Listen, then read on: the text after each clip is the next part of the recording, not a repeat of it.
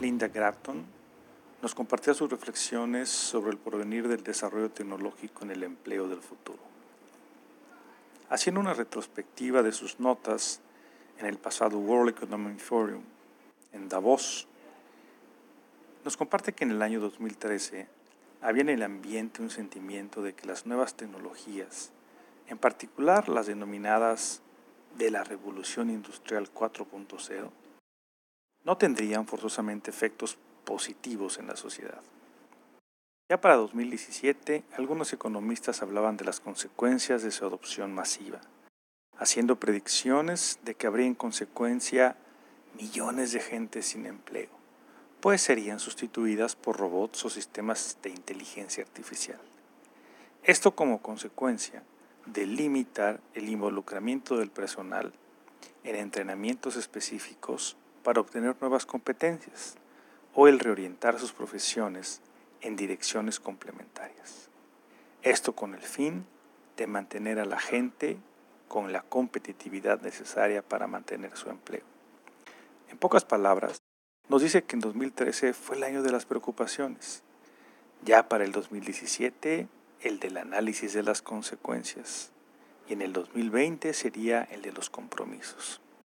Este año, en Davos arrancó una iniciativa llamada Reskilling Revolution la revolución del reentrenamiento, con el fin de impulsar a gobiernos y a las empresas para incursionar en el impulso de reentrenar y reorientar competencias de al menos mil millones de personas para el 2030. En resumen, hay algunas preguntas que vale la pena entender y analizar, sobre todo ante ciertos temores que surgen al ser dichos procesos bastante costosos. Para las empresas puede ser natural el cuestionarse el invertir en personal, si éste puede simplemente capacitarse a cargo de la empresa y luego irse con la competencia. Para el mismo gobierno, invertir en capacitación puede ser riesgoso, sobre todo si existen otras necesidades más apremiantes que pueden ser de índole político. Y para los empleados, dependiendo de la edad y la generación. Para ellos algunas cosas no son tan fáciles, sobre todo para aquellas generaciones que nacieron y empezaron a trabajar previos a la erupción del Internet.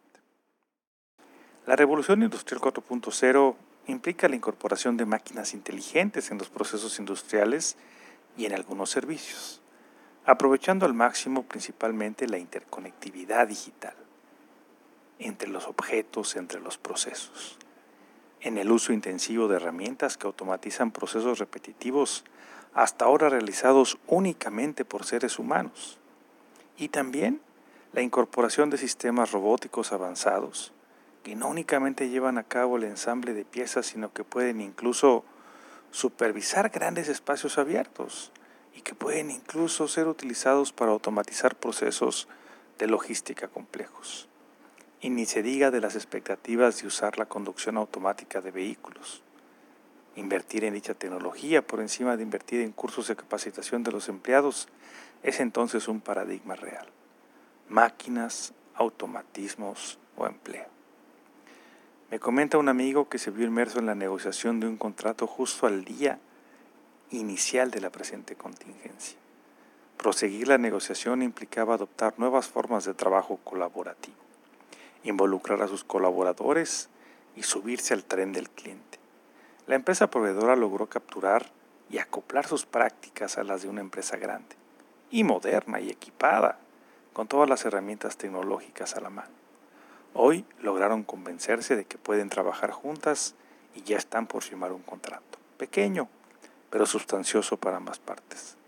La crisis actual del COVID-19 pone en entredicho muchas cosas, entre otras, la confianza y la madurez de las empresas para insertarse de una vez por todas en la nueva economía. Muchas empresas estarán esperando las condiciones propicias para dar un paso adelante. Otras optarán por quedarse igual y otras, por la inacción o el temor, darán un brinco al pasado.